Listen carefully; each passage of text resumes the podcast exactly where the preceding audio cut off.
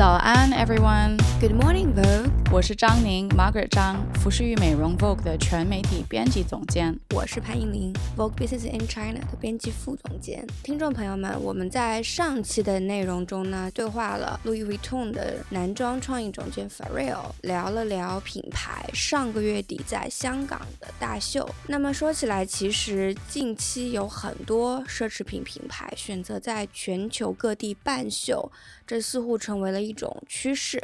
对我前段时间去了洛杉矶看 Balenciaga 的早秋系列，那么这应该是他们第二次在美国办秀，而这次选择的洛杉矶这座城市近几年很受奢侈品牌的欢迎，像 Chanel、Versace 今年早些时候都有在那里办秀。当然，洛杉矶这个城市也是一些文化事件的中心。Balenciaga 这次的秀主要还是在 comment 一些明星还有街拍。的这种文化，嗯，没错，因为我没有去嘛，但是当时还是有在线上看了这场秀的直播，就感觉每一套衣服其实大家都很 relatable，就是大家日常会这样穿，但是又很有时装性在那个上面，而且我觉得巴黎世家的 invitation 很有意思，让我觉得突然又很向往洛杉矶看一看，感受一下当地的生活氛围。那除了 Balenciaga，其实最近 Chanel Matier d'Art 系列也在英国的曼彻斯特举办。那曼彻斯特我觉得还是特别有意思的一个城市，它是工业的一个发源地。那这个手工坊系列，其实在2002年有 Karl Lagerfeld 推出来以后，最大的一个特点就是每一季它都会和所在城市的当地文化有所融合。那今年选择了曼彻斯特，其实诞生了。很多影响世界的音乐、艺术和流行文化，所以啊，也很容易与 Chanel 进行融合，呈现了那种复古、充满活力的英伦气息。嗯，然后我觉得 Manchester 这边也有很强的足球文化和历史，大家可能看这一次 Metier 大秀的时候，可以看到一些小小足球元素。还有一个城市不得不提的是最近的上海，我知道身边很多朋友都去看了 Prada Sphere 这个展览，我。自己也有去看，其实我觉得挺感动的，就是看了这么多年 Prada 的设计上面的发展，特别经典的一些 looks、一些包包、accessories 等等。prada s v 第一次展览是二零一四年在伦敦。这次来到上海，除了超过四百件 archive 实物和数字影像，Mrs. Prada 和 Ralph Simmons 两位不光亲自策划展览，这次也来到了上海。所以对于很多喜欢 Prada 也是 Ralph Simmons super fan 的朋友来说，相信会有非常多的收获。没错，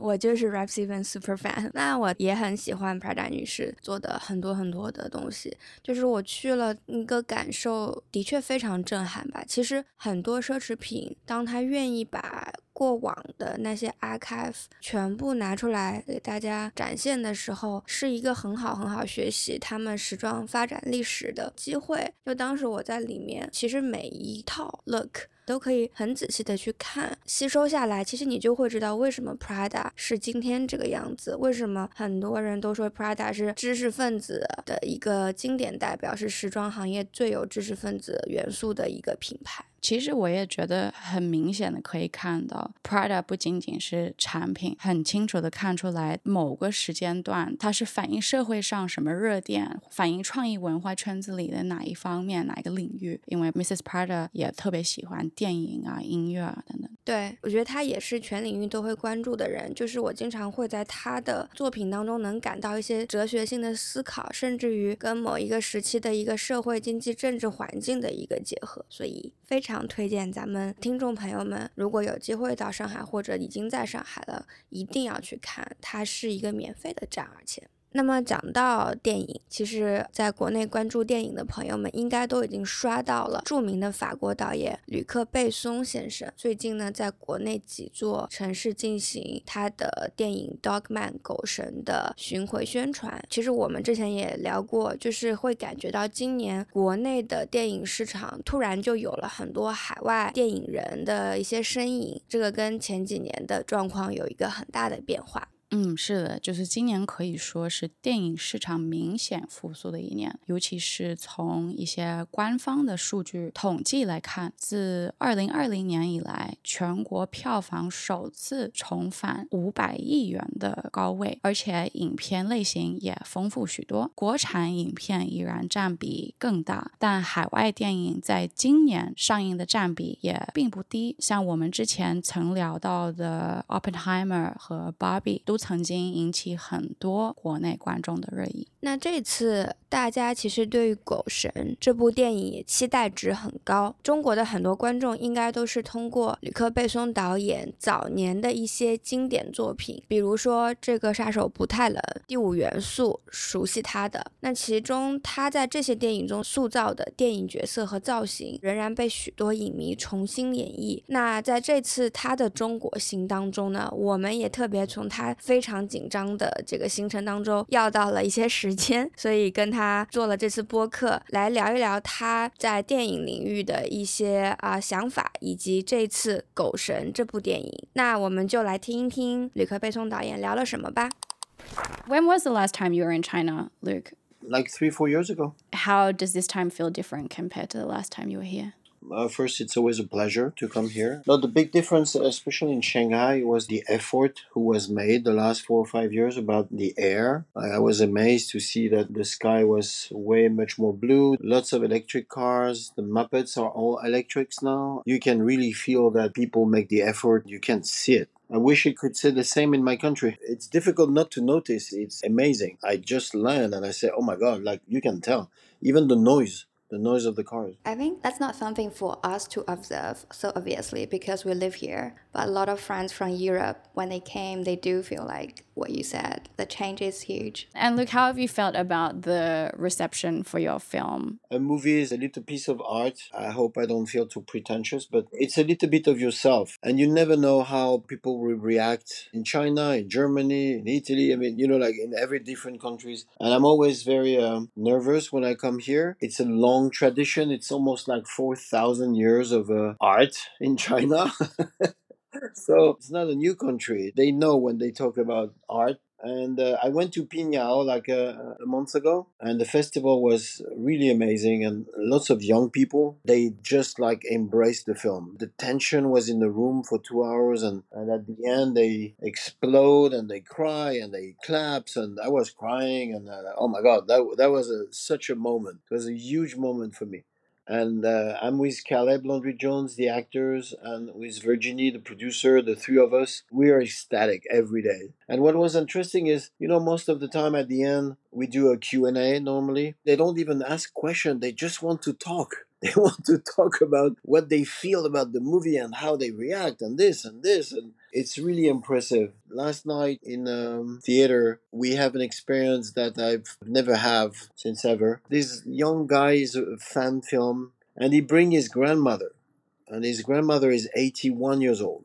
He take the microphone and he say my grandmother wants to say something. So she she stand up and start to talk and cry. And she was like crying saying i totally understand the pain of this boy in the film. I have the same pain when i was young i have to leave my family and i leave my dogs and i couldn't forget it and she was 80 years old and she was talking about her at nine and everybody was crying in the room. It was such a moment that you know we will never forget this moment. This this lady was amazing. Just for one person, you say, okay, I, I made the film for something, for someone. I made the movie for 82 years old old lady in China. Yeah, I mean, I, am sure that emotional connection with audience is something that everybody misses in all industries, right? Like, we haven't really had that human to human connection opportunity. And even in this digital age now, it's more and more difficult to get that, even with the world opened up again. I definitely really look forward to it because I, I have a dog as well. I have a Samoy dog and she's turning one very soon. So like when when I know this film is coming out, I told my friend I definitely need to check it out. I already see the teaser. But I just want to know for you, what kind of message do you hope to send out with this film Dogman. Look at, for example, uh, the painter Raphael, or you take Van Gogh. Van Gogh is, is seen by everyone in a museum and he's dead already since a century. So his painting has been watched by Chinese people, Japanese people, Indian people, American, French. It's not the problem of the message.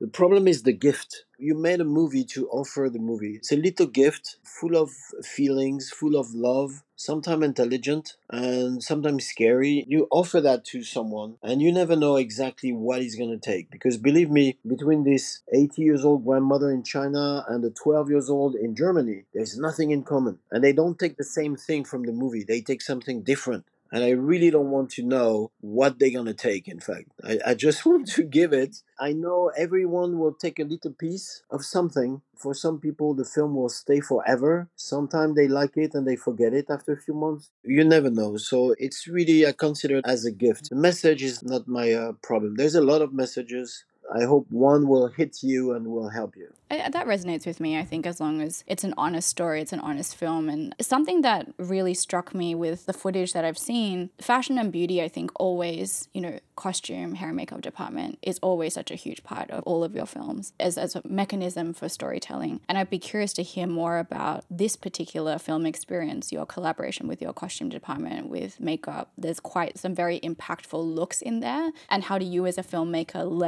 those fashion and beauty elements to communicate? a certain state of mind of the character or how the character sees the world. I think to make a movie, you have a big box full of tools. You have to use all the tools you can. The first one is the script and the dialogue and then the the relationship with your actor because he has to play. So the way he play the music the sound like everything everything is important. And and it's true that sometimes people left alone the script and take care too much about the the makeup and the hair and it becomes very beautiful but you don't care so much about the movie. And sometimes the opposite because the content of the movie is very intellectual for example or very emotional they they forget to take care of, of the clothes. And i think i'm a big worker and i don't let anything on the So I sit with the makeup girl, for example. She's a French artist. She's very cool because she's doing drawings paintings. So she do the makeup on painting first so we can talk about it. Yes you can you can find a little thing here and there to make the script better make the play better. Specifically in this one because there's a few different period. We see him at 18 years old. We see him at 20 at 12 you need to build a recognition of the same character and an evolution of the character. You don't know if you if you're in the 90s or the 20s or 2023. We, we don't know exactly where we are, what kind of period. I want to play that to make it more universal. Like it could be today, but it could be yesterday or tomorrow. It's the same. Uh, sometimes it's not very spectacular, you know, the little details. Just to give you an example, when he's a little boy, it's another actor playing it. It's a 12 years old guy, very nice uh, young actor. He has blue eyes, but it's not exactly the same blue. We spent three days on a DI to make circle on each frame to have the same blue color of the eyes. Almost no one see it, but it doesn't matter. I still spending three days to do it. On a fashion point of view, I did some movies where it was way much more important, like Fifth Element, for example, or Valerian, where we have like hundreds of costume and we have to design and create everything. On this one is really more about the details and it's very specific. I think definitely paying attention to detail is very important to make a movie great. I think aside from makeup, costume in general, you know, music also plays a very important role in the movie. For this one, you once again work with Eric Serra, who you've been working with him for a long time on other previous movies. So, what makes this partnership going on for so long after all these years? He's my friend since I'm uh, 17 years old, so I guess he gave me a good price. I'm kidding, I'm kidding. We always say that the music is the second dialogue you have a line like for example you you make a declaration of love to a woman you say i love you and then the music continue the, the sentence or sometimes you can skip the line and just say the same line with the music it's really a collaboration with the dialogue. He's here to push certain word, certain feelings. I need him to put some color on the words. He's not working with the image, but he's really working with the dialogues, with the words, with the feeling. And so the more you know the person, which is the case with Eric, we know each other for uh, more than 40 years now. So we speak the same language. Me with words and him with notes. It's the same writing. It's a piece of paper and then, you know, lines and then you write notes and then you write words. It's the same job. He's here at the beginning. He read the script and he let me shoot. Then we start to work together and uh, it's an easy work now you know, after 40 years, that's for sure. So how is this like work relationship like? Basically, he will read all your script, then you tell him what you want, then he will get everything and give you the music. Usually, I um I put some temp music because uh, for a question of rhythm for the editing. Sometimes he can he has access to the temp music, but it can also sometimes can disturb him. If it's really good, it's complicated for him to imagine something else. So sometimes I use temp music, but I don't put it for him. I take the music out most of the time it's hearing some references musicians even if it's like 10 seconds of a sound and i try to guide him with words he just come back with some tries propose What's interesting with Eric is every time, I mean, it happens almost 10 times. The first few days I'm listening and say, yeah, it's okay, oh, could be better. He has always one piece and he say, uh, oh, I have this piece. Oh, no, no, no, no, it won't, it won't go. It's, it's too, um, it, it, it's too crazy. Eric, Eric, give it to me. We never know. Let, us try it. No, no, it's really like, uh, ugh, it's crazy. Eric, can can I hear it, please? You know, every time, it's the best piece of the film. Every time, it's almost like if when you reach something at the limit, he's scared himself, and I'm not scared. So it's good. Yeah, that speaks to your partnership. I think that's super interesting, something for next generation filmmakers to really consider as well, because especially now in this digital age, everyone has so many opinions. So sometimes you get, as a creative, very impacted by other people's thoughts of what something should be. Uh, so that's super interesting. I think the musician has, has to is at the service of the movie and, and the director, and he has to consider the work this way if he wants to do something by himself, he can make an album, you know, by himself. But but if he's here, it's to help the director and the creation of, of the movie. What's interesting is you can change a DP, you know, or a costume designer or makeup person, not because they, you don't like them anymore, but just because the movie is different, and then you take someone more appropriate for this kind of film the music is really not the same. The more you work with a musician, the better the work is. On that, we actually at Vogue in China have a scripted short film project where we support next generation Chinese women in films. So, directors, screenwriters, producers, actors, of course. We'd love to hear from you what advice you have for them in their independent filmmaking, especially when they're trying to realize honest storytelling in a very noisy attention economy don't pay attention to the money. That's for sure. You will always find a solution. Keep your heart intact and your brain intact. Try to make a piece of art. We're not working for people, we're working for time. Uh, my first short film, I have 300 euros, and you make it. Ask people, say, please, please work for free. I will give you another job one day when I'm rich. what's the most important is not to lie to ourselves, to be able to stay humble all the time and say, okay, this part of the story is very good. This part I have a problem. And few people around me say, oh, I don't understand so much the ending. So if you have like two, three people saying that, just go back to work it's fine. And when finally, you know, like almost everyone is like, yeah, no, now it's really good, then you go. It's very hard to be a captain on a boat and be able to listen just like a, a, little boy on the boat saying something. Like, for example, my mother is absolutely not in the movie business. She's 80 years old. And sometimes I give him script or just to read like this or a movie to watch when it's not finished. And of course, usually she's always like, oh my God, my baby. Oh my God, my son is genius, blah, blah, blah. But there's always the moment where she say, but at the end, I, I don't understand who, who is the girl at the end. You know what? When she say that, go back to the editing because you have a problem. So you need to keep this humility all the time. And speaking of that different generational perspective as well, I know you've talked a little bit about older generations interpreting your films and maybe thinking back on moments from when they were younger or providing your perspective in all of their life experience. Of course, a lot of next generation young people, young creatives are still discovering your films from your whole body of work for the first time and latching onto different parts that maybe previous generations generation had. So maybe it's through a fashion lens. Is it through a relationship between two characters? I think Fifth Element and Leon certainly on Chinese social media always has wave and spike at certain times of year. Would love to hear your thoughts on that. I'm totally uh, honored by that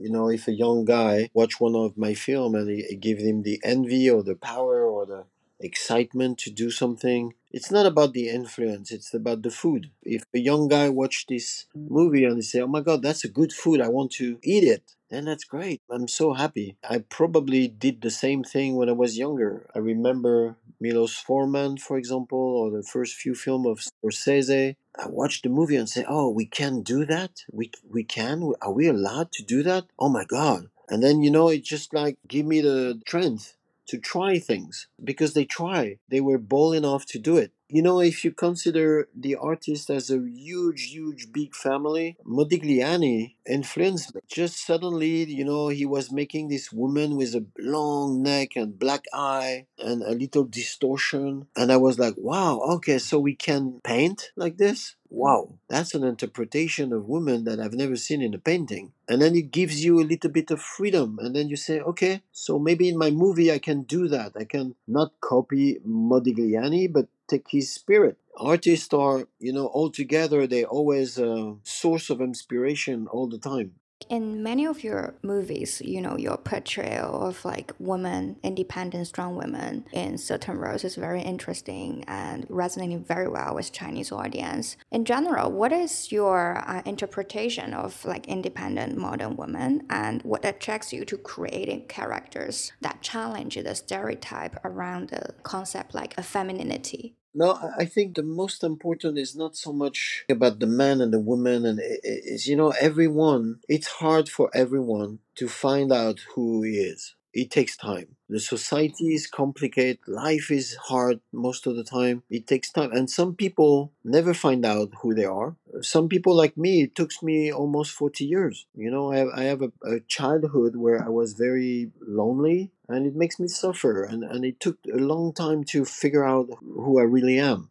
For a woman it, it's even different. The quest is different. It's most of the time even more complicated uh, because of this dominant man for centuries. So they have to you know hide and be quiet. So it's it's even probably harder for them. But it's harder for different people. Like black people, uh, not the same religion. Some are rich, some are poor. You know, eh, it's hard for everyone. So I think just to resume the thing about the feminine and the masculine, and that's it, I think it's a little reductive, in fact. For my concern, maybe because I'm an artist, an artist is working practically only with his feminine part.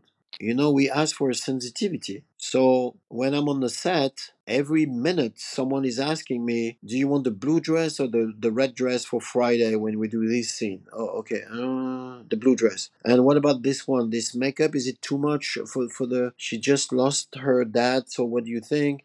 Oh, okay. And then you have to be so sensitive, almost like you have no skin. And then five minutes later, you have 400 extras with horses, and you have to be a general of an army. And then you have your masculine part, and you're screaming, Action! Go! Yes!